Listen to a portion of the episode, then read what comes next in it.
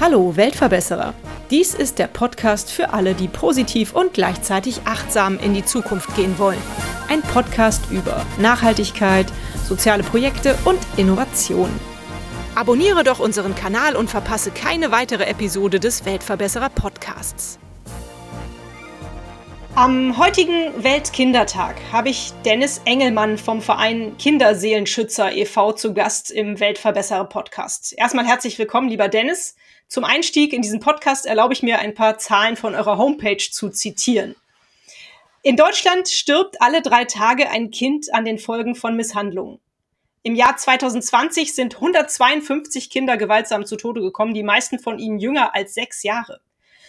Außerdem im Jahr 2020 wurden 4.918 Fälle von Misshandlung Schutzbefohlener registriert. Ebenfalls in dem gleichen Jahr sind Fälle von Kinderpornografie auf 18.761 Fälle angestiegen. Das sind 52 Prozent mehr als im Jahr davor. Und im Jahr 2020 wurden außerdem 14.500 Fälle von Kindesmissbrauch registriert. Das sind ja Zahlen, die einen erschrecken, wenn man sie so hört. Was tut ihr denn als Verein dagegen, dass die Zahlen so hoch sind? Einen schönen guten Tag. Dankeschön für die Einladung. Ich freue mich sehr hier heute sprechen zu können. Was mir gerade auffällt, ist, dass es tatsächlich die Zahlen aus 2020 sind und es tatsächlich ja schon aktualisiertere sogar gibt. Aber es ist noch schlimmer geworden. Also die Zahlen sind noch krasser als die du gerade vorgelesen hast. Ja, was versuchen wir? Also wir versuchen uns als Verein sehr breit aufzustellen. Wir versuchen erstmal überhaupt die äh, Themen Kindesmisshandlung, Kindesmissbrauch überhaupt sichtbarer zu machen, weil es ist ja bis heute ein massives Tabuthema in der Gesellschaft und es ist ja auch so, dass das Recht auf gewaltfreie Erziehung gibt es in Deutschland erst seit jetzt 22 Jahren, also seit 2000 erst. Das heißt, viele heute Erwachsene, die nochmal 20 Jahre älter sind als ich, sind ja mit Gewalt aufgewachsen und es wurde als was ganz Normales wahrgenommen es ist ja so der berühmte Satz, ein Klaps auf dem Po hat mir auch nicht geschadet. In dieser Grundhaltung leben wir ja noch. Das heißt, es ist erstmal ganz, ganz wichtig, die Menschen erstmal da zu sensibilisieren und zu sagen, ja, auch eine Ohrfeige ist zu viel. So, und man muss halt gucken, dass man erstmal dem Ganzen eine Plattform gibt. Das versuchen wir bestmöglich, indem wir einfach sehr viel Öffentlichkeitsarbeit über unsere Social Media Kanäle machen, weil ja, es einfach wichtig ist, die Menschen erstmal zu sensibilisieren, bevor man überhaupt was machen kann. Weil ähm, Kinderschutz ist eigentlich Aufgabe der Politik. Die Politik versagt hier leider. Also es ist nicht Priorität der Politik. Das heißt, die Gesellschaft ist in der Pflicht. Aber die Gesellschaft kann man erst in die Pflicht nehmen, wenn sie überhaupt wissen, was überhaupt passiert. Mhm. Wie ist es denn zu eurer Vereinsgründung gekommen? Wann ist das geschehen und, und wer ist da auf die Idee gekommen, einen Verein zu gründen? Also die äh, Kinderseelenschützer gibt es jetzt in diesem Jahr im Dezember drei Jahre. Also wir sind eigentlich noch eine recht junge Kinderschutzorganisation, aber sind trotzdem schon gut dabei, haben ein bundesweites Netzwerk und auch nach Österreich und in die Schweiz arbeiten wir zusammen mit anderen Kinderschutzakteuren schon. Die Idee kam tatsächlich von mir, weil ich habe selber Gewalt in der Kindheit und Jugend erlebt und habe als junger Erwachsener versucht, da gegen meine Adoptiveltern vorzugehen und habe dort festgestellt, dass es für junge Erwachsene, die körperliche Misshandlungen erlebt haben, wenig Anlaufstellen gibt. Und die Grundidee der Kinderseelenschützer war es, natürlich auf die Themen aufmerksam zu machen, aber auch jungen Erwachsenen, die in ihrer Kindheit Gewalt erlebt haben, eine Anlaufstelle zu bieten. Und äh, ja, und dann mit der Zeit kamen dann natürlich auch so die zentralen Themen des Kinderschutzes mit dazu. Aber ursprünglich war es eine Anlauf als Anlaufstelle gedacht für junge Erwachsene, die einfach ja, Hilfe suchen, ähm, weil sie dann erst bereit sind, dagegen vorzugehen. Mhm. Nun sitzt ihr ja, glaube ich, im Ruhrgebiet, ne? agiert aber auch deutschlandweit und du hast ja gesagt, sogar über die deutschen Grenzen hinaus, richtig? Das ist korrekt. Also unser Hauptsitz ist in Bochum, schön im Herzen des Ruhrgebiets. Aber wir arbeiten mit Kinderschutzorganisationen, aber auch einzelnen Akteuren im Kinderschutz bundesweit zusammen.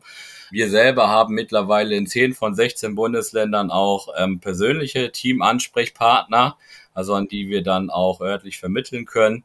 Und wir arbeiten auch schon mit Akteuren und auch Organisationen in der Schweiz und Österreich zusammen. Toll. Welche Bedeutung hat denn der Weltkindertag für dich? Also für uns als Kinderschutzorganisation ist es eigentlich kein Tag der Freude, sondern ein Tag der Mahnung, weil es einfach in Deutschland, aber auch weltweit Kindern sehr, sehr schlecht geht. Ich meine, wir haben zu Beginn über die Zahlen gesprochen, die im letzten Jahr nochmal höher geworden sind, also nochmal weiter angestiegen sind, die Opferzahlen. Wir haben in Deutschland zum Beispiel eine massive Kinderarmut. Da liegen wir ungefähr bei drei Millionen Kindern, die von Armut betroffen sind oder in Armut leben. Und das sind ganz schlimme Zahlen. Wir haben in anderen Teilen der Welt werden Kinder noch in dem Sinne auf den Kinderstrich geschickt. Das sind alles keine Dinge, wo wir sagen, ja, also Kinder sind das Wertvollste der Welt, nicht falsch verstehen. Aber wir verstehen, wie gesagt, den Weltkindertag als Mahntag und nochmal mehr darauf hinzuweisen, dass es eigentlich ganz vielen Schle Kindern echt schlecht geht. Mhm. Du hast es ja gerade eben auch schon mal zu Beginn gesagt, es, es geht euch ja auch vor allem darum, aufzuklären und die Leute darauf zu sensibilisieren, was alles passiert. Was kann man denn dagegen tun als einzelner Mensch? Ja, also es ist erstmal ganz, ganz wichtig. Also ich sag mal so, Kinderschutz geht uns ja alle an. Ne, es ist ähm, keine Floskel, es ist tatsächlich so, weil jeder Mensch sollte hinhören, hinschauen und auch handeln können in dem Sinne. Das heißt also, ein Nachbar, wenn er etwas hört, also Kinderschrei oder andere auffällige Geräusche, kann dieser Nachbar der ein, die einzige Rettung für ein Kind sein. Und wenn dieser Mensch dann weghört oder wegschaut, weil er sagt, es geht ihn nichts an, dann kann das für das Kind ganz schlecht ausgehen. Das heißt, man kann schon im Kleinen etwas tun, indem man einfach aufmerksam durch diese Welt geht. Und dann, wenn man etwas beobachtet oder ein komisches Gefühl hat, dann halt tätig zu werden weil Kinder können sich selbst nicht wehren. Sie brauchen uns als Erwachsene. Sie brauchen nicht nur eine Kinderschutzorganisation, sondern sie brauchen eine aufmerksame Gesellschaft. Und es ist natürlich auch wichtig, dass die Menschen über die Dinge, die passieren, einfach auch sprechen, damit es einfach auch in der Gesellschaft immer mehr ankommt, damit einfach ein anderes Bewusstsein entsteht. Gibt es denn auch einen Tipp, den ihr habt, wie wir unsere Kinder sensibilisieren können? Weil die Gewalt kommt ja auch nicht immer aus dem häuslichen Umfeld. Was kann ich zum Beispiel tun, um meinen neunjährigen Sohn zu sensibilisieren gegen Gewalt gegen Kinder? Es gibt ja Trainings, Präventionstrainings, die äh, dort, also die generell für Kinder ab der Grundschule oder schon im Kindergarten angeboten werden, da darauf zurückzugreifen auf jeden Fall und auch klar zu machen, dass keiner das Recht hat, einem selber weh zu tun. Also zu sagen, stopp, ich möchte das nicht. Und dann auch zu ermutigen, dass Hilfe holen kein Petzen zum Beispiel ist, weil Kinder haben ja Angst irgendwie, dass sie dann als Petze dastehen, werden sie vielleicht gemobbt. Aber Hilfe holen, egal ob man als Erwachsener oder Kind ist, das ist kein Petzen, sondern es ist, jeder hat das Recht auf einen gewaltfreien Umgang. Und da ist es halt auch ganz, ganz wichtig, mit den Kindern zu sprechen, im Austausch zu bleiben und halt wichtig sind da aber natürlich die Institutionen wie Kindergarten, Grundschule und weiterführende Schulen, das einfach auch mit integriert wird, damit einfach Kinder früh genug schon gestärkt werden, um halt klar zu haben, dass zum Beispiel Gewalt, also ganz normale körperliche Gewalt, auch nicht in Ordnung ist. Ne? Also weil oft ist es ja, also die, die meisten Horror, die, die größten Horrorzahlen, die kommen ja aus dem Bereich der sexuellen Gewalt. Es gibt aber auch seelische Gewalt, es gibt körperliche Gewalt wie eine Ohrfeige. Und das müssen sich Kinder nicht gefallen lassen. Und das kann man den Kindern schon vermitteln, ne? Mhm. Gibt es da bei euch sozusagen eine Art äh, Notrufnummer, wo Kinder sich hinwenden können, wenn sie sich in Gefahr befinden? Also es ist ja generell so, also wir selber haben jetzt keine als Verein Notrufnummer. Also natürlich können sich die, ähm, kann man sich bei uns melden, ne, jederzeit. Es gibt verschiedene Möglichkeiten. Natürlich haben wir eine Handynummer, wir haben eine E-Mail-Adresse, man kann uns auf Instagram schreiben, auf TikTok, überall. Also wir sind niederschwellig überall erreichbar. Aber wir vermitteln in der Regel erstmal auch an Fachstellen. Ne? Also es gibt ja die Nummer gegen Kummer, es gibt ähm, auch ein Hilfetelefon für Eltern. Das sind so die allgemeinen Nummern, auf die wir dann auch hinweisen generell. Und natürlich im allergrößten Notfall immer die Polizei anrufen. Ne? Also das steht auch Nachbarn zu, wenn sie auffällige Geräusche hören, wenn sie auffälliges Kindergeschreie oder Geräusche hören, die auf Misshandlungsgeräusche hinweisen könnten, dann sind auch, also auch die Nachbarn dazu, ja, ich finde auch verpflichtet, weil man hat auch eine Bürgerpflicht, die Jüngsten und die Schwächsten zu schützen, dann können diese auch die Polizei anrufen. Also, wenn wirklich Gefahr ist, dann sind wir als Kinderschutzorganisation ja gar nicht die richtigen Ansprechpartner, sondern die Polizei.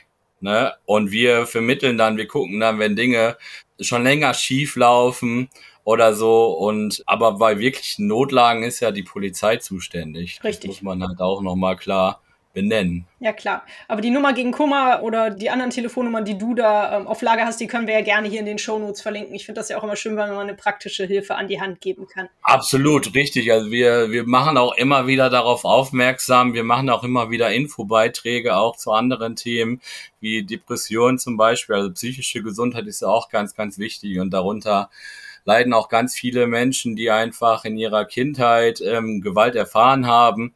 Und da gibt es einfach ja ein ganz breites Spektrum. Und da gucken wir auch da, dass wir unseren ähm, Auftrag erfüllen, indem wir einfach sehr viel Infobeiträge auch zusammenstellen, damit einfach da Hilfe zur Selbsthilfe auch geleistet werden kann. Mhm. Ne, weil wir sind 20 Leute im Team, ne, wir haben eine sehr große Reichweite. Das heißt, wir können ja gar nicht auf jeden individuell eingehen. Das ist leider nicht möglich. Aber wir können Beiträge zum Beispiel erstellen, wo einfach eine sehr, sehr große Anzahl von profitieren kann, weil es einfach wirklich relevante Informationen sind. Ne? Mhm. Kannst du uns da ein bisschen mehr mit reinnehmen? Was für Aktionen fahrt ihr im Moment so, äh, in denen ihr informiert? Also es ist so, ne, dass ich hatte ja zu Beginn gesagt, dass wir noch eine sehr junge Organisation sind, aber es ist schon so, dass wir in diesem Jahr jetzt deutlich mehr auch auf Fachtagungen waren. Wir haben uns fortgebildet. Zum Beispiel war ich dieses Jahr in Hamburg eingeladen. Da ging es um die Folgen geschlossener Heimunterbringung von Jugendlichen und da habe ich zum Beispiel als Experte gesprochen. Also es ist schon so, dass wir immer mehr auch jetzt die Öffentlichkeit suchen. Auch das Problem war ja auch so ein Stück weit, also uns gibt es schon vor Corona, weil viele sagen immer, ja, irgendwie uns gibt es nur wegen Corona, aber uns gab es auch schon wie den Weltverbesserer Postcard vor der ganzen Geschichte. Also als wir gegründet worden sind, gab es noch keinen einzigen Corona-Fall. Das ist auch faktisch nachprüfbar sozusagen. Und äh, Fakt ist aber halt, dass Corona natürlich massiv auch ja die Entwicklung, unsere Entwicklung auch gebremst hat. Ne? Also ich meine, es war lange Zeit ja gar nicht möglich, mit Menschen direkt in Interaktion zu treten, jetzt auf einem Wochenmarkt oder so. Es war immer Social Distancing, es war sehr schwierig. So jetzt erst so langsam in diesem Jahr können wir uns in dem Sinne entfalten und auch wirklich Publikumsverkehr aufsuchen in dem Sinne, ne? Und das tun wir auch. Wir waren zum Beispiel in Chemnitz dieses Jahr. Da war ein Festival in dem Sinne, wo es einfach auch verschiedene Stände gab und da gab es dann halt auch einen Kinderschutzstand wo wir mit anderen Akteuren aus äh, Chemnitz, aber auch aus anderen Teilen von Deutschland dort standen und auf die Menschen aktiv zugegangen sind. Es gab viel Infomaterial und es gab einfach auch die Möglichkeit, mit uns direkt mal in Kontakt zu treten und einfach mal ein paar Ratschläge sich anzuhören oder einzuholen. Und diese Aktion werden wir in Zukunft auch nochmal deutlich ausweiten. Aber es war einfach auch gebremst, ne? Ja. Durch Corona. Aber Corona ist ja auch ein Thema, was leider ein bisschen die Zahlen hat steigen lassen, so viel ich das mitbekommen habe. Ne? Also die Leute Absolut. haben äh, viel äh, zu Hause aufeinander gehockt. Äh, das hat vielleicht nicht immer überall zu guten, guter Stimmung beigetragen. Ja, also darüber haben wir, ohne dass wir darüber wissenschaftliche Erkenntnisse abgeweitet haben, es, haben wir schon davor gewarnt vor den Folgen damals. Die Gewalt ist deutlich angestiegen, weil einfach Corona ja nicht nur Kinder betroffen hat, sondern auch die Erwachsenen, also die Eltern, die möglicherweise ihren Job verloren haben und dann eng auf eng, ne? Und äh, das kann natürlich dann dafür sorgen, dass einfach die Gewaltspirale zunimmt, dass einfach auch die Zündschnur bei den Erwachsenen deutlich kürzer wird und dass dann auch potenziell eigentlich eher nicht gefährdete Kinder auf einmal auch gefährdet waren oder sind. Zusätzlich kommt natürlich diese psychischen Erkrankungen, die sind ja bei Kindern massiv angestiegen. Wir haben gerade auch im therapeutischen Bereich massive Missstände. Wir haben deutlich zu wenig Plätze. Es gab einen massiven Anstieg von Suizidversuchen und ähm, Suiziden bei Kindern. Und Corona hat alles sehr krass verschlimmert. Also ich meine, es geht auch darum, dass auch einfach Kindergarten und Schule, das haben wir auch immer, oder Schu Kindergärten und Schulen, das sagen, haben wir auch immer gesagt, sind auch Schutzräume für Kinder. Ne? Also da können sie zum einen hin, wenn es ihnen zu Hause nicht gut geht, dann sind sie mal ein paar Stunden aus diesem Umfeld raus. Und es gibt dort Pädagogen und Fachkräfte, die einfach sowas auch wenn sie gut ausgebildet sind, sowas auch spüren und dann auch intervenieren können. Und das ist ja zum Teil über Monate, mehrere Monate komplett weggefallen. Hm. Und das ist sehr, sehr erschreckend. Also in dem Sinne ist eine ganze Kindergeneration in dem Sinne, die jetzt halt in die Schule und so gegangen werden, das, das werden sie für immer ähm, mit sich tragen. Ja. Beibehalten, also das mit sich tragen, ganz genau. Und das ist halt etwas, was auch politisch auch verursacht worden ist. Ne? Also ähm, so im Nachhinein gab es ja dann auch jetzt auch die Studien und so weiter, die wissenschaftlichen Belege und alle gaben uns dann am Ende recht, dass das fatal war, was da passiert ist für die kindliche Entwicklung, für die Erfahrungen mit Gewalt, mit äh, psychischen Erkrankungen und so weiter. Sehr schwere Zeiten für Kinder, definitiv. Definitiv. Natürlich umso besser, dass es einen Verein wie euch gibt, Du hast schon ein paar Mal gesagt, im Grunde genommen sollte man die Politik halt da in die Pflicht ziehen. Die sind äh, da gefordert, was zu tun, was zu ändern. Was sollten die denn deiner Ansicht nach tun, dass es besser wird? Naja, also ich sag mal so, ähm, wir leben in einem Land, in dem Täter mehr geschützt werden als die Opfer. Der Datenschutz in Deutschland ist ähm, unfassbar hoch und die Strafen unfassbar niedrig. Ich meine, es gibt so viele Beispiele, wo man einfach fassungslos ist. Letztes Jahr gab es ein Urteil, da wurde ein Mann verurteilt, der hat fünf Mädchen sexuell missbraucht über 126 Mal, glaube ich, und hat nur eine Bewährungsstrafe bekommen. So, das sind aber leider keine Einzelfälle, sondern es ist sehr, sehr viel, dass äh, Bewährungsstrafen einfach und Bewährungsstrafen wirken sich nicht abschreckend aus. Ne? Also es ist zum das zum einen. Ne? Also es gab ja eine sogenannte Strafverschärfung im letzten Jahr zum ersten siebten, aber das hat einfach nur die Mindeststrafe von drei Monaten auf zwölf Monate erhöht, aber die Bewährungsstrafen bleiben trotzdem in dem Sinne. Das heißt, wir haben da ein massives Problem und es ist so, dass natürlich auch, was auch nochmal wichtig ist, es ist überall viel Personal, gerade auch in Kitas, in Schulen. Das sind alles potenzielle Wächter auch in dem Sinne, die auf Kinder aufpassen können. Und wenn da eine massive Überforderung in den Kitas zum Beispiel herrscht, erstmal sind die Kinder natürlich darüber auch nochmal mehr gefährdet. Jetzt gab es in den letzten Tagen mehrere Berichte auch über Gewalt in deutschen Kitas, zum Beispiel was in Neuruppin passiert ist, aber auch generell. Hat ein Partner, also ein Kooperationspartner von uns, eine Umfrage gemacht und da haben über 200 Erzieher an einer Umfrage teilgenommen und 75 Prozent gaben an, schon mal seelische oder körperliche Gewalt in Kitas beobachtet zu haben. So und 65 Prozent davon wurden nicht ernst genommen oder ignoriert. So, das ist aber natürlich massiv an der Überforderung beziehungsweise an dem Personalmangel. Aber auch das ist, da ist die Politik einfach massiv in der Pflicht. So, Ne, also den Schutz auch darüber zu verbessern, indem einfach auch es mehr Personal gibt, man muss definitiv im, im strafrechtlichen Bereich definitiv etwas tun, weil in Deutschland ist es natürlich es hat auch positive Aspekte, dass es halt ähm, in dubio pro reo, also im Zweifel für den Angeklagten heißt, aber ich finde gerade im Bereich der Gewalt und der sexuellen Gewalt ist es einfach fatal, weil bei einem sexuellen Missbrauch gibt es meistens nur zwei Beteiligte. Das ist das, das ist der Täter oder die Täterin und das Opfer. Und wenn das Opfer ein kindliches Opfer ist, dann stehen die Chancen direkt schon mal viel schlechter, dass dem Kind überhaupt geglaubt wird. Das heißt, den Kindern wird nicht wirklich geglaubt. Sie müssen zum Teil, sie werden zum Teil, weil einfach die Vernehmungen einfach nicht äh, kinderfreundlich sind. Das heißt, sie müssen, theoretisch könnte man Vernehmungen von Kindern aufzeichnen per Bild und Video. Das wird aber in vielen Fällen nicht getan. Das heißt, Kinder müssen in einem Strafverfahren mehrere Male aussagen Sie dürfen keine therapeutische Hilfe in Anspruch nehmen in der Zeit, weil es angeblich diesen False Memory Effekt irgendwie gibt, dass dann Erinnerungen verfälscht werden könnten durch die Traumatherapie. Das ist sehr, sehr erschreckend. Ja. Und wenn dann am Ende das eingestellt wird, weil das Kind vielleicht mal das ein oder andere durcheinander bringt, dann fällt das für den Angeklagten oder die Angeklagte aus und das Kind wird als nicht glaub würdig in dem Sinne hingestellt und schon hat man da eine massive Ungerechtigkeit und diese Täterpersonen können dann in dem Sinne weiter agieren wie vorher auch. Ne?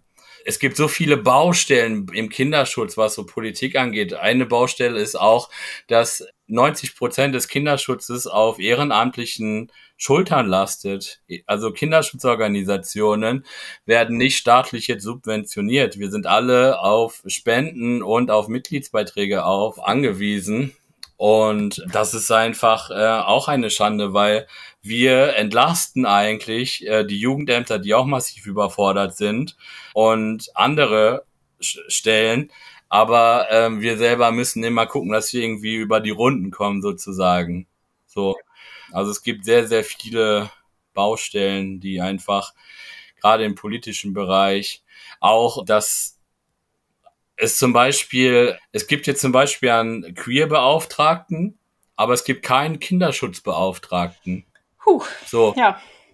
Also es ist richtig und wichtig, die Menschen, die, weil in Deutschland gibt es Gewalt gegen, gegen Homosexuelle, gegen Transmenschen und so, das ist gar nicht das Thema. Also wir möchten jetzt nicht sagen, irgendwie, dass es falsch ist, dass es das gibt, aber warum gibt es das, aber es gibt keinen Kinderschutzbeauftragten. Ja, das kann eigentlich nicht sein, da hast du vollkommen recht. Also, ähm, und diese Beispiele, und es gibt viele solcher Beispiele, wo man so fragt, hey, was soll das?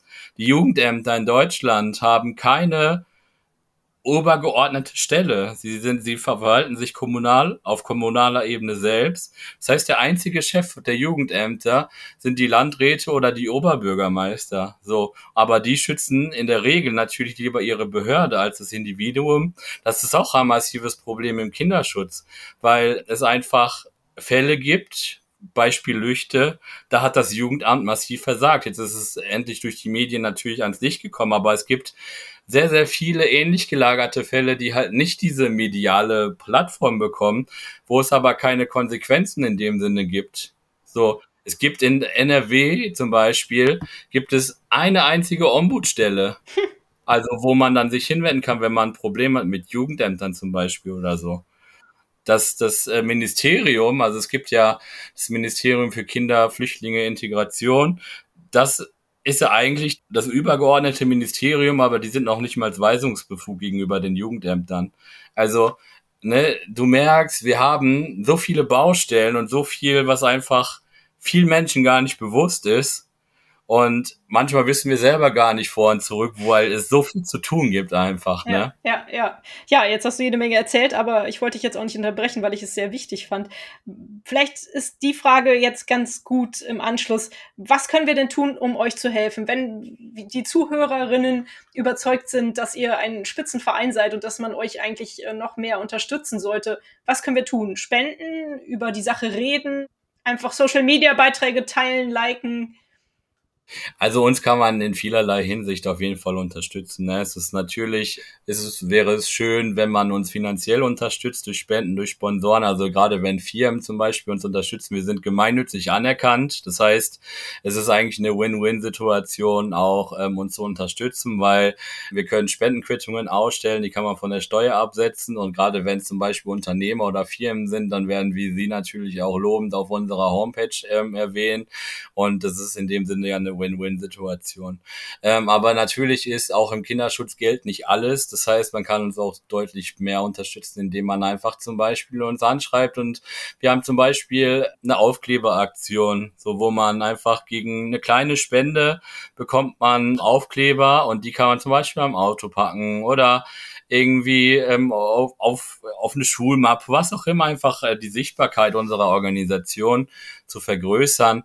Natürlich auf Social Media uns zu folgen und ähm, die Beiträge zu liken, zu kommentieren, zu teilen, also um einfach da die Reichweite zu erhöhen, weil je mehr Menschen wir erreichen, desto mehr Menschen werden auch aufmerksam und wir haben schon so viele positive Rückmeldungen bekommen, weil wir zum Beispiel auch massiv vor Kinderbildern im Netz auch warnen.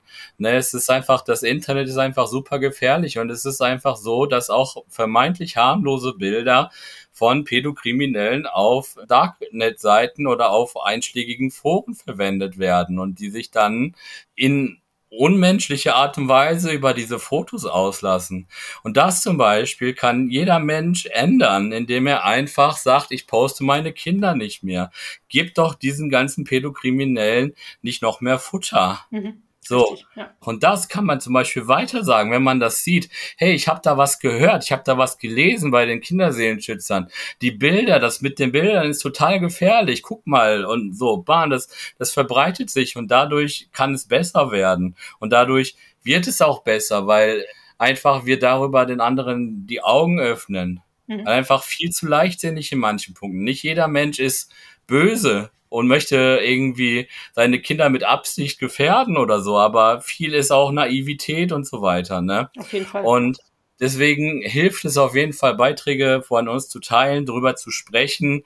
Wir haben Flyer, die man anfordern kann. Man kann uns auch einladen, irgendwie zu, zu Fachveranstaltungen. Da sprechen wir sehr, sehr gerne.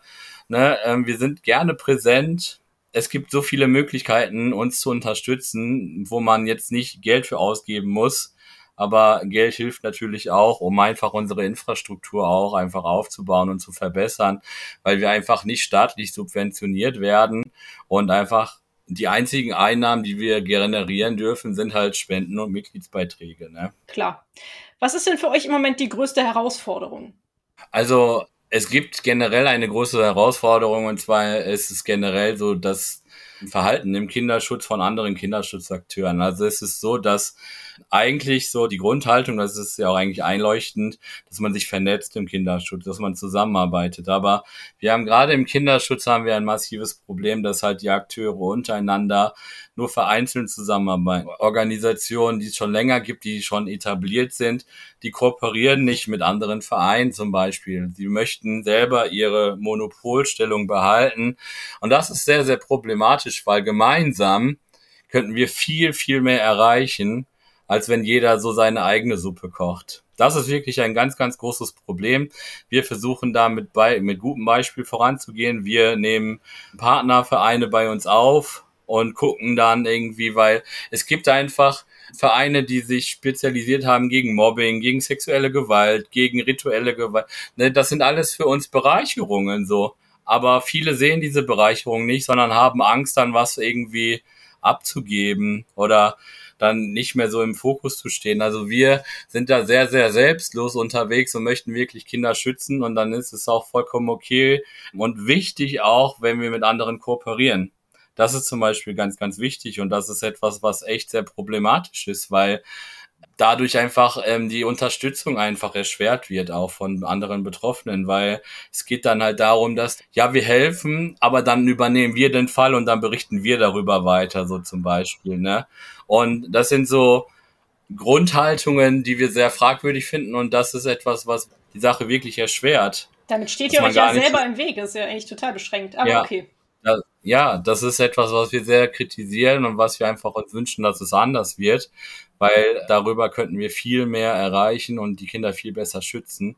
Dann ist es natürlich so, dass wir auch nur einen begrenzten Handlungsspielraum haben. Ne? Wir sind keine Behörde, wir sind kein Gericht. Das heißt, wir können keine Bescheide erlassen oder irgendwelche Dinge grundlegend irgendwie ändern. Also das heißt, wir sind da einfach auch darauf angewiesen, dass einfach die ähm, Behörden auch kooperieren, aber dafür müssen und das ist etwas, was auch sehr problematisch ist und das liest man auch immer in den Medien. Es gibt keine wirkliche offene Fehlerkultur im Kinderschutz. Es wird immer wieder, wenn irgendwelche Kinder zum Beispiel zu Tode kommen und das Jugendamt vorher drin war, wird halt direkt erstmal alle Schuld von sich gewiesen so, anstatt zu sagen, hey, vielleicht haben wir doch was falsch gemacht, es war nicht gut, aber wir versprechen, dass wir alles tun, dass das nicht mehr passiert. Aber dafür muss es einen öffentlichen und einen offenen Austausch darüber geben. Und ähm, nicht, dass man einfach sagt, ja, nee, wir haben alles richtig gemacht und keine Ahnung und so, weil darüber kann sich auch nichts ändern. Ne, das heißt, es sind diese festgefahrenen Strukturen. Es ist so, dass natürlich die Politik einfach Kinderschutz nicht als Priorität setzt. Also darüber sind uns einfach halt auch massiv die Hände gebunden. Ne? Das schränkt schon unser Handlungsspielraum massiv ein. Mhm. Habt ihr irgendwie so eine Art Leitbild oder eine Vision, auf die ihr hinarbeitet als Verein? Naja, also ich sag mal immer so, das ist so, so ein bisschen mein Motor in dem Sinne oder das, was ich halt meinem Team sage seid die Menschen, die euch selber wünschen würdet in, die, in einer Situation, wo ihr Hilfe braucht. Ja. So, ich sag hier mal, also ich habe damals nicht viel Unterstützung bekommen und für mich ist klar, ich möchte der sein, den ich mir damals selber gewünscht hätte. So. Und das ist etwas, das ist so, wie wir arbeiten einfach. Ne? Wir machen das ähm, als Herzensangelegenheit, weil alle gehen nebenbei hauptberuflich arbeiten wir haben natürlich auch verschiedene Professionen im Team, Therapeuten, Sozialarbeiter, also die kommen aus unterschiedlichen beruflichen Zweigen, aber du, dadurch ergänzen wir uns sehr, sehr gut, aber es ist einfach, ja, sei so, wie du dir selber das wünschen würdest in dem Sinne, weil darüber ist so, das ist auch eine gute Grundbasis, eine gute Grundhaltung einfach, weil jeder kann mal in die Situation kommen, wo man Hilfe braucht. Und wenn man das selber vorlebt, Definitiv ähm, tue Gutes und dir passiert Gutes. Das ist schon etwas, was auch durchaus zutrifft, wenn man diese Haltung hat, finde ich. Ja, ganz meine Meinung, sehr schön. Hast du denn eine Geschichte, die dich besonders mit den Kinderseelenschützern verbindet, die du mit uns teilen möchtest? Irgendwas total Schönes, was dir in Erinnerung geblieben ist oder irgendwas, wo du dann vielleicht sogar herzlich drüber lachen konntest auch. Es muss jetzt bitte nichts ganz Schlimmes sein. Irgendwas, was du mit uns teilen könntest.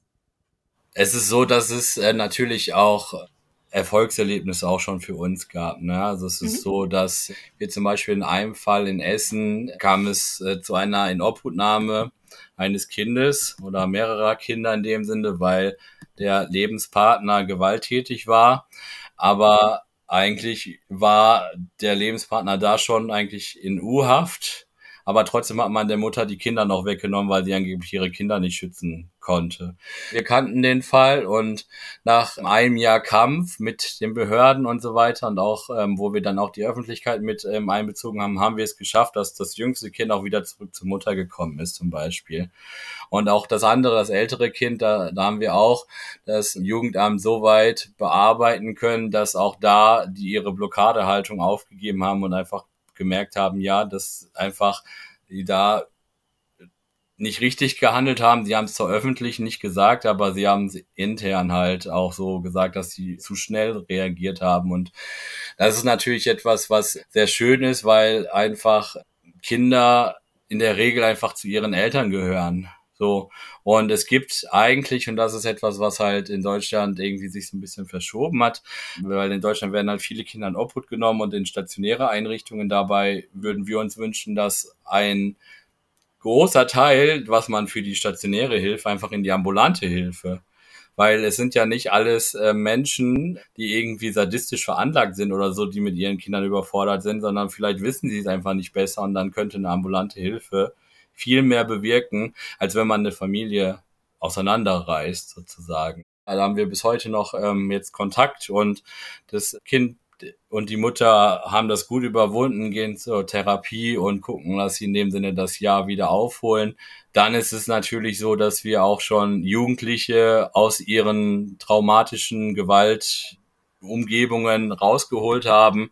Die haben jetzt zum Teil jetzt schon, also weil es einfach Jugendliche waren, junge Erwachsene, die machen jetzt eine Ausbildung Ne? Also die waren vorher total am Ende und dann haben die sich an uns gewandt und haben wir gesagt, weil das Jugendamt zum Beispiel nicht eingesehen hat, eine 17-Jährige in eine Wohngruppe zu stecken noch, weil sie ist ja fast volljährig, obwohl sie zu Hause verprügelt worden ist.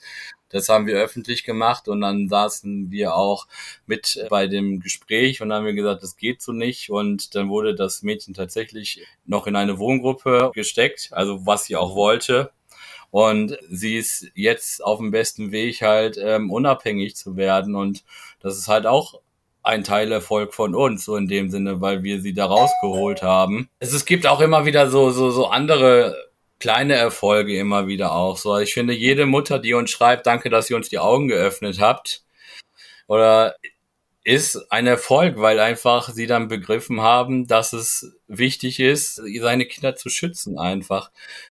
Also die Arbeit ist generell sehr, sehr fordernd. Also es ist so, dass wir im Kinderschutz jetzt selber nicht sehr viel zu lachen haben, leider. Also wir versuchen viele Dinge auch ähm, ein Stück weit mit schwarzem Humor zu begegnen. Das ist eine Bewältigungsstrategie. Wir werden jeden Tag, einfach weil wir recherchieren, weil wir darin mitarbeiten, werden wir jeden Tag mit schlimmsten Verbrechen gegen zum Teil Babys konfrontiert. Babys, die getötet werden, die vergewaltigt werden. Das sind unvorstellbare Verbrechen einfach. Und da muss man einen Weg finden, um dann daran nicht kaputt zu. Und, und das haben wir gut geschafft. Wir unterstützen uns auch im Team gegenseitig. Es gibt einfach auch für unsere Plattformen sozusagen eine allgemeine Triggerwarnung. Also es gibt Beiträge, wo wir nochmal extra sagen, ab absolut aufpassen. Aber generell muss man bei jedem unserer Beiträge einfach damit rechnen, dass es etwas ist, was einen sehr, sehr zusetzt. Und ja, also. Aber du bleibst dabei. Das ist gut. Ja, absolut. Ich meine, wenn wir jetzt aufhören würden, dann würden den Kindern und Jugendlichen und jungen Erwachsenen eine wichtige Anlaufstelle fehlen und eine wichtige Stimme, so, weil wir geben Betroffenen eine Stimme. Wir sagen immer wieder, wenn ihr etwas zu erzählen habt, wir veröffentlichen eure Geschichte. Wir glauben euch. Äh, natürlich muss man dann da gucken, dass man da jetzt niemanden persönlich diffamiert. Aber wenn jemand sagt, mein Vater hat das und das mit mir gemacht, dann dürfen wir das posten und dann möchten wir das auch, weil es kann helfen, einfach das Schweigen zu brechen und vor allen Dingen auch anderen Mut machen, dem gleich zu tun. Es kann sich nur etwas ändern, wenn die Menschen anfangen, auch darüber zu sprechen, was sie erlebt haben. Und da möchte ich einfach, also dass meine Geschichte spielt in dem Verein gar nicht mehr so die große Rolle, weil wir einfach, wir einfach, wie soll ich das sagen? Also ähm, es gibt Vereine, da ist so der Hauptprotagonist immer noch der, der diese Gewalt erfahren hat. Bei uns ist es anders. Also am Anfang war es so, dass natürlich alles irgendwie auf meiner Geschichte aufgebaut hat irgendwie.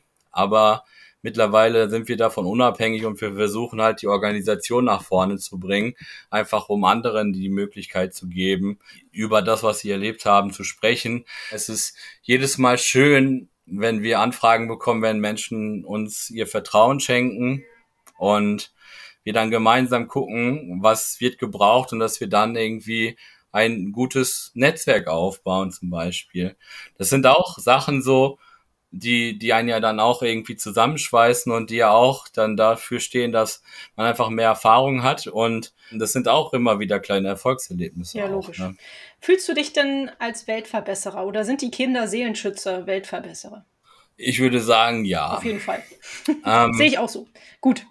Wir sind teilweise etwas kontrovers, also wir sind nicht unumstritten, weil wir einfach ähm, über den Tellerrand hinausschauen, was wir uns alles anhören mussten, nur weil wir die Corona-Maßnahmen kritisiert haben in Bezug auf Kindern. Ne? Aber das muss man aushalten und das halten wir auch aus, weil wir wissen, für wen wir es tun und das ist für die Schwächsten in der Gesellschaft. So, und wenn wir uns nicht kritisch mit manchen Themen auseinandersetzen würden, dann tut's keiner. Und deswegen denke ich einfach, dass wir Weltverbesserer sind wir können die Welt nicht retten, aber wir können die Welt für andere Einzelne retten und wir können generell dazu beitragen, dass die Menschen informiert sind und sensibilisiert und einfach darüber der Schutz von Kindern erhöht wird. Mhm, genau, finde ich super. Du hast ja eben auch schon ein bisschen die Politik kritisiert. Äh, seid ihr denn eigentlich im Dialog? Habt ihr die Möglichkeit, äh, mit der Politik in Dialog zu treten?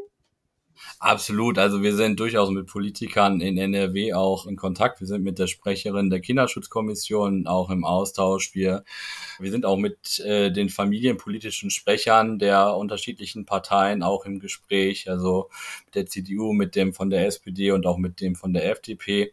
Und sie sagen selber, dass äh, sie wissen, dass vieles nicht richtig läuft. Gerade die, die familienpolitischen Sprecher sind ja auch gerade die, die man noch am ehesten auch für Themen im Kinderschutz gewinnen kann. Ne?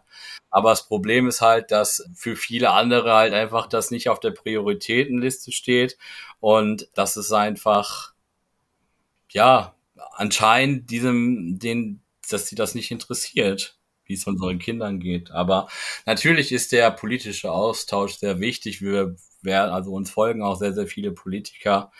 Und ähm, es ist auch schon so, dass äh, wir auch eine gewisse Strahlkraft haben. Also jetzt zum Beispiel, ähm, jetzt am Wochenende erst, hat ein Politiker von den Grünen in Baden-Württemberg das Versagen von Robert Habeck, also dass man ihm das vorwirft, damit verglichen, dass wenn eine Betroffene einem anderen Opfer von Missbrauch die Schuld gibt, so dass das so abwegig und unanständig wäre. Und dann haben wir das öffentlich gemacht und haben gesagt, was sind das denn hier für ekelhafte Vergleiche? Und dann ist der Politiker zum Beispiel auch Öffentlichkeit wirksam äh, zurückgerudert und hat sich dafür entschuldigt. Sehr gut. So, ne, also da haben wir schon uns über die Zeit auch was aufgebaut. Das heißt also, dass wir nicht immer auf die Medien irgendwie angewiesen sind, sondern dass wenn wir von unserer Plattform etwas sehen und wir dann öffentlich jemanden kritisieren, dass er dann darauf reagiert, das zeigt ja schon auch, dass wir ähm. Auch nach relativ kurzer Zeit einfach auch schon gewisses Standing einfach auch haben. Ne? Das freut mich. Mal ganz kurz und knapp, wenn du drei Dinge benennen dürftest, die deiner Ansicht nach die Welt verbessern würden, was würdest du dir wünschen? Kinderarmut, dass das wegfällt. Krieg, also Kriege auf der Welt. Und ich finde einfach, dass das Täter einfach mehr bestraft gehören, einfach weil das ist einfach in dem Sinne, weil man wird es nicht verhindern können, aber ich sag mal so, es gibt ja so viele andere Straftaten, die einfach deutlich härter bestraft werden, wo einfach man auch statistisch sieht, dass diese über Jahre zurückgegangen sind, wenn darauf der Fokus gelegt wird. Und gerade im Bereich der sexuellen Gewalt, der Kinderpornografie, erleben wir seit Jahren einen Anstieg. Natürlich hat es zum Glück in Anführungszeichen was damit zu tun, weil das Dunkelfeld immer heller wird. Aber wenn man sich dann die Bestrafungen, die Urteile anschaut, dann bringt dieses Engagement nichts, weil es keine Wirkung hat. Und ich finde, diese Menschen müssten einfach viel, viel härter bestraft werden, damit es sich das einfach so rumspricht, weil in Deutschland wird ja Steuerbetrug zum Beispiel, es ist auch eine schlimme Straftat, aber es wird massiv schlimm bestraft und jeder weiß das. Und, und, und ähm, deswegen tut man es einfach nicht in dem Sinne, weil man denkt, oh Gott, da, ne? Aber in diesem Bereich der sexuellen Gewalt oder generell der Straftaten zum Nachteil von Kindern hat man das in der Regel nicht. Weil man weiß, ach, dann kriegst du eine Bewährungsstrafe, kriegst vielleicht ein Du-Du-Du. Und das Krasse ist halt auch, dass es gerade, also die Veränderung des Justizapparates in Deutschland, also das ist so das Oberthema, jetzt nicht nur die Bestrafung, sondern es gibt ja auch ähm, diese schmutzigen Deals, es gibt diese Geständnisse, dafür kriegt man Strafrabatt, man, äh, wenn man sich entschuldigt, kriegt man Strafrabatt und so weiter und so fort. Es gibt ja so viele Strafrabatte und Deals und keine Ahnung und, und das gehört alles weg, das gehört alles weg und da du, dann könnte sich auch ein Stück weit was verändern. Hm. Aber ähm, ja, das reicht mir schon. Das hört sich schon nach drei sehr guten Wünschen an. Da stehe ich auch voll dahinter. Ja, mein lieber Dennis, ich komme jetzt nochmal zu einer etwas allgemeineren Frage. Es geht in meinem Podcast ja nicht nur um das soziale Engagement, was du ja definitiv repräsentierst, sondern auch um Nachhaltigkeit. Spielt äh, Nachhaltigkeit für dich in deinem Leben auch eine Rolle? Absolut. Also ich bin jetzt nicht Vegetarier oder so, aber ich habe mich definitiv damit auseinandergesetzt. Ich habe meinen Fleischkonsum deutlich zurückgefahren. Ich achte deutlich mehr auch, was ich zum Beispiel für Fleisch esse. Ich äh, fahre selber kein Auto, fahre Bus und Bahn. Ich bin auch noch nie geflogen. Also wenn, ich gucke immer, dass ich mit Bus und Bahn irgendwo hinkomme. Ich finde das sehr, sehr wichtig. Zum Beispiel habe ich auf meiner ähm, Fensterbank einen Apfelbaum, den ich gerade selber also großziehe, der dann in dem Garten meiner Vermieterin eingepflanzt wird Super, zum Beispiel. Schön. Also sind so Kleinigkeiten irgendwie, wo man halt dann schon versucht, irgendwie was Bleibendes zu erschaffen. Und ich finde, man muss einfach auch sich klar machen, dass man halt nur eine Welt hat, ne? Und es gibt so einen Überkonsum. Und man muss auch einmal bedenken, dass Kinder unsere Zukunft sind, aber man muss doch auch überlegen, in was für eine Zukunft man die Kinder schickt, sozusagen. Ne? Und äh, vieles ist natürlich, liegt im Argen schon seit ganz, ganz langer Zeit. Aber es ist irgendwie aber trotzdem keine Entschuldigung oder kein Grund jetzt irgendwie zu sagen, da müssen wir uns ja jetzt auch nicht so anstrengen, weil es ja so, so schon immer schief gelaufen ist. So. Deswegen, man muss da gucken, dass man da auf jeden Fall das in Einklang bringt und dass man halt auch überlegt, in was für eine Zukunft man auch seine Kinder auch hineinschickt. Und das kann auch jeder Einzelne, jeder Einzelne kann da auch seinen Beitrag zu leisten. Und ich finde, wenn man einfach schon sich anfängt, damit auseinanderzusetzen und zu überlegen und dann vielleicht zu gucken, an welchen Stellschrauben kann ich etwas ändern, Ne? Also zum Beispiel meine Lampen sind auch alle energiesparend zum Beispiel. Mhm. So, ne, es sind es sind irgendwie so Kleinigkeiten, ja, aber ich finde Kleinigkeiten machen doch auch viel aus. Definitiv. So. Ja. Ne? Und und das soll einfach auch genauso wie im Kinderschutz einfach jeder Mensch kann etwas tun, finde ich. Richtig. Absolut. Schön gesagt. Jetzt komme ich zu meiner letzten Frage. Die geht bei mir immer nach einem Buchtipp. Hast du vielleicht auch zum Thema einen Buchtipp? Vielleicht gibt es auch ein schönes Kinderbuch, was du empfehlen kannst oder natürlich auch ein Buch für Eltern, die dann einwirken können oder Nachbarn, die sich zum Thema einlesen. Die Bücher sind erhältlich bei booklooker.de, dem Marktplatz für Bücher. Ja, also ich möchte generell Josephine Barbarik als Kinderbuchautorin auch vorschlagen. Sie hat ähm, die Körperpolizei in dem Sinne geschrieben. Also es ist äh, ist, ich kann dir da gerne nochmal den Link zukommen lassen.